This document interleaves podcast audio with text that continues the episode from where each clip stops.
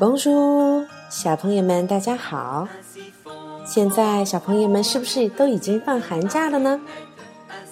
我们上一周学会了一个非常重要的句型，表示我爱什么。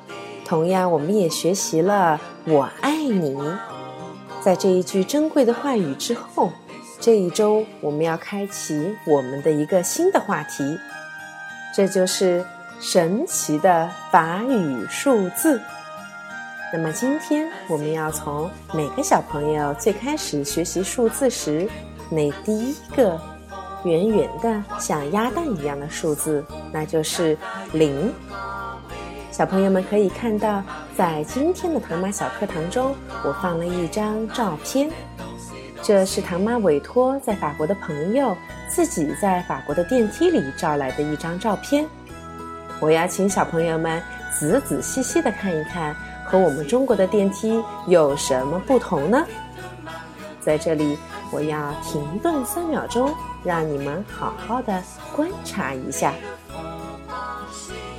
好了，小朋友们有没有发现有什么不一样呀？有没有看到在电梯里的按钮不是一楼、二楼、三楼，而是写的零、一、二、三、零？有没有人会觉得很奇怪呀？这是哪一层呀？难道是地下室吗？不不不，这可不是地下室。让唐妈来给你们揭个秘吧。法语里零代表的是第一层，也就是我们经常说的一楼底楼。那么一又写的是什么呢？一代表的是我们中国的二楼。二却变成了中国的三楼，以此类推下去，你们听懂了吗？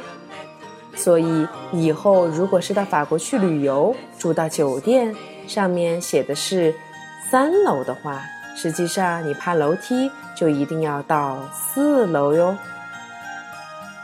现在我们来看看这个零在法语中是怎么读的呢？大家可以看到。零的写法跟英语是很相像的，只是多了一个小头巾。那么它的读音是怎么样的呢？zero，zero，zero。其实跟英语是不是有那么一点点的相似呢？怎么样，小朋友？唐妈刚才说。法语的零是一个神奇的数字，你们现在听懂了吗？以后如果有人告诉你这个“我去零楼”的笑话，你应该能明白他的笑点在哪里了吧？好了，今天的课就到这里，小朋友们明天见。Au revoir, mes enfants. À demain.